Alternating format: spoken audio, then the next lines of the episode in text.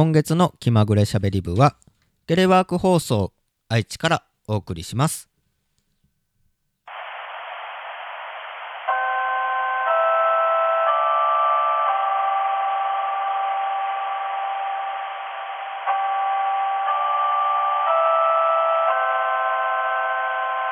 気まぐれしゃべり部。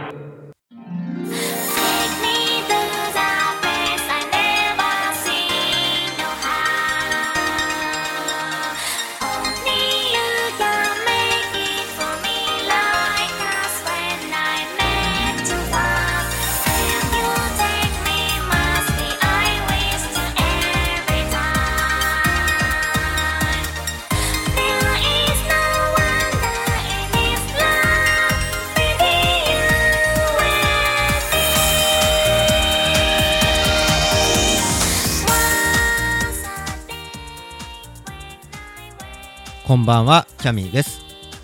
京都三条ラジオカフェ毎月第4金曜日24時からのこの時間は気まぐれしゃべり部をお届けしています。本来はこの放送関西の方で収録しているんですけれども緊急事態宣言が出ているので今月は愛知県で収録してお届けしていきます。いやー本当にコロナが収束するかなって思ったんですけども収束どころかかなり広がっていってますね。東京の方ではかなり出てで今7都道府県ですね。東京を含むうん7都道府県。関西の方では大阪神戸の方に緊急事態宣言が出てででえっ、と愛知の方ではもう今日も神々。愛知の方ではえっ、と県が独自にやってる緊急事態宣言が出ている状況ですので、まあ、不要不急の外出を、まあ、しないでくれという要請が出ておりますので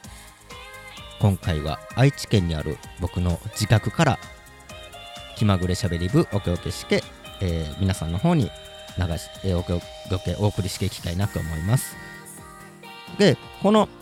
気まぐれしゃべり部なんですけれども毎回いろんなネタをもとに気まぐれにゆるーくトークをする番組です。京都三条ラジオカフェでは毎月第4金曜日の24時から YouTube チャンネルでは土曜日の18時からお届けしていきます、まあ今回もねあのコロナウイルス新型コロナウイルスについて話していこうかなと思うんですけどもやっぱりねあのニュースは暗いニュースばっかりで、まあ、自粛とか毎日ねあの4時45分っていうのがね怖いんですよね。4時45分ぐらいに東京の感染者数の速報っていうのが大体ニュース速報で流れてくるからもう本当に毎日1日最多とか200人に行きそうとか4桁行くんちゃうかとか本当にどうなってしまうんやろうっていうのがすごい怖いんですけれどもまあこの新型コロナウイルスねあの僕一人暮らしなんでまあすごい思うことがいっぱいあるのでまあその疑問について話していこうかなと思います。この番組は京都市中京区 FM79.7MHz 京都三条ラジオカフェよりお送りします。ジングルの後本編スタート。今月も最後までお楽しみに。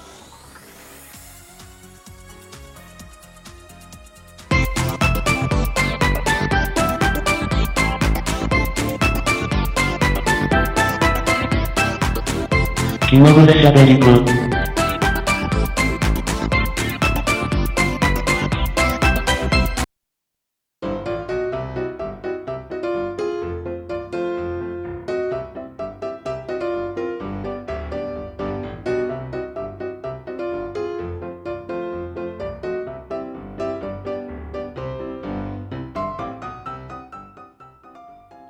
改めましてこんばんはキャミーです。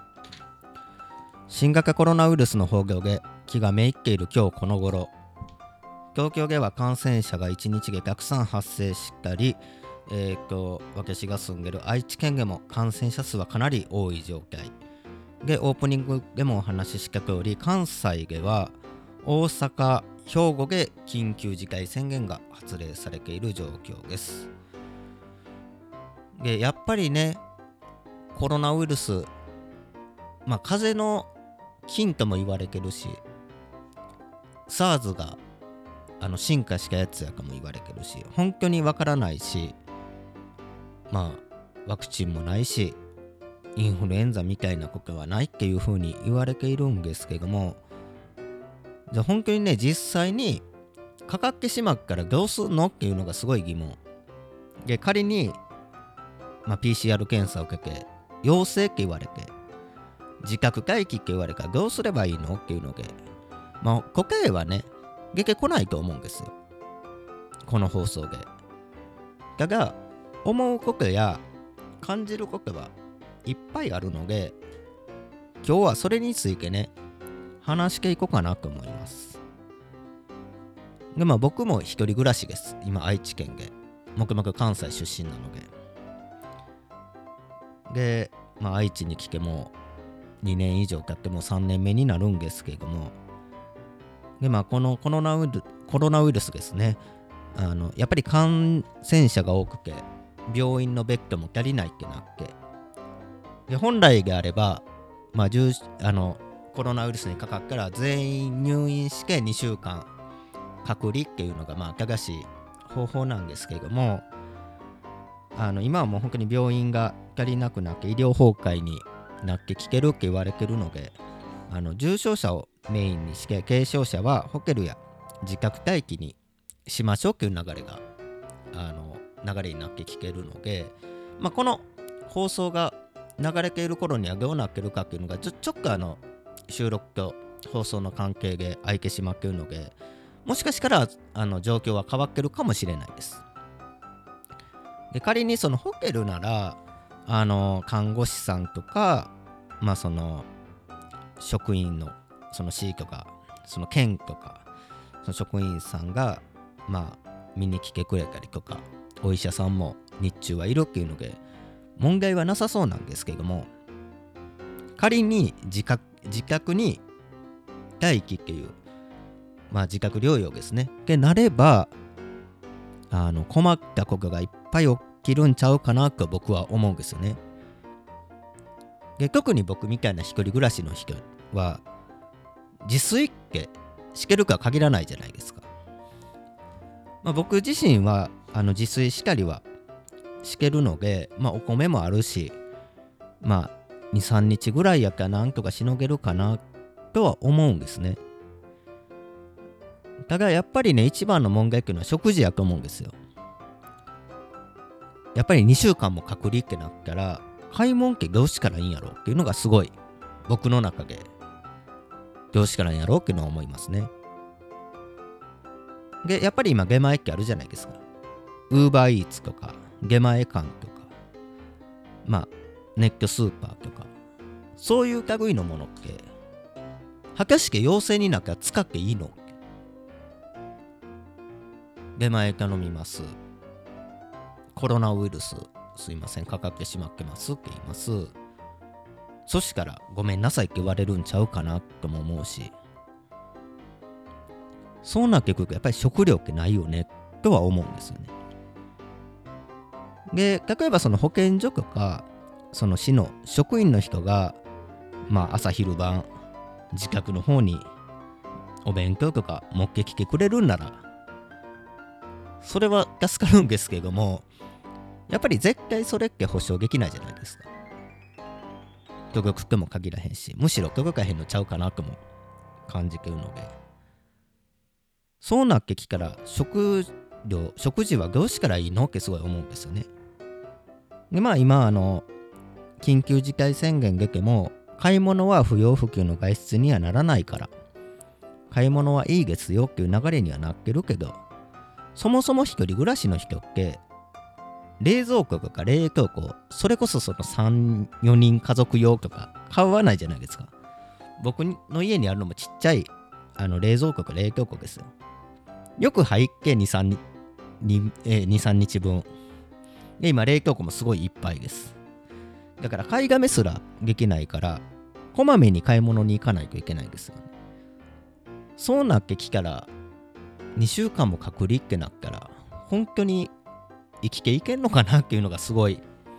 僕の中であの今すごい思ってることですね本当にコロナウイルスが収束することを願っています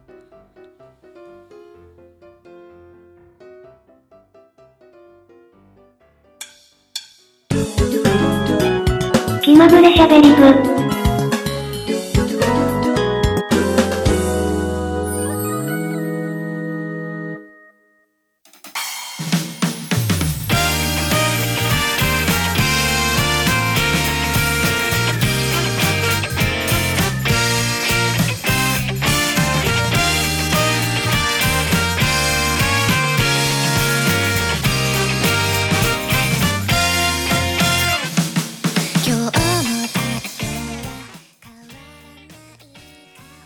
気まぐれしゃべり部15分間お届けしてきました。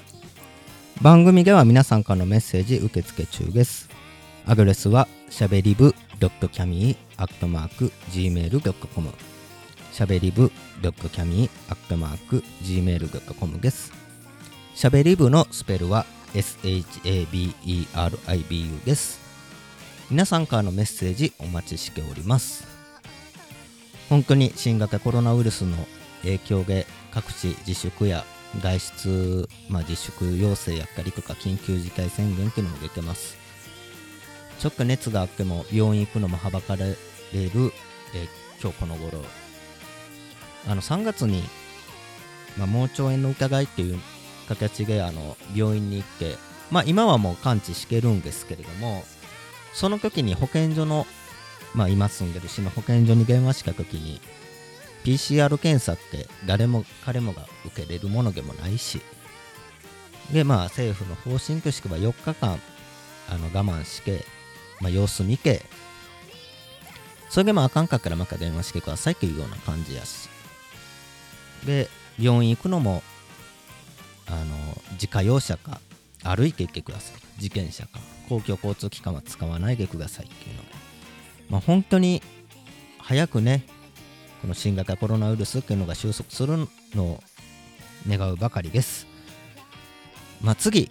来月ですね、放送するときにはどうなってんねやろうって思うんですけども、いつも通り関西で収録できるのか、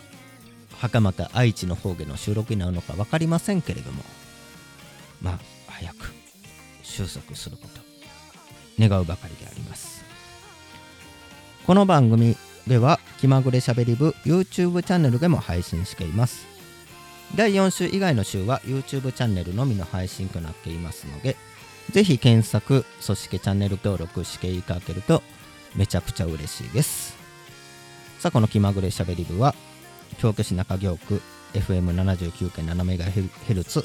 京都三条ラジオカフェよりお送りしました。来月コロナウイルスが感染者数いい方向になっけることを願いつつ、まあ、4月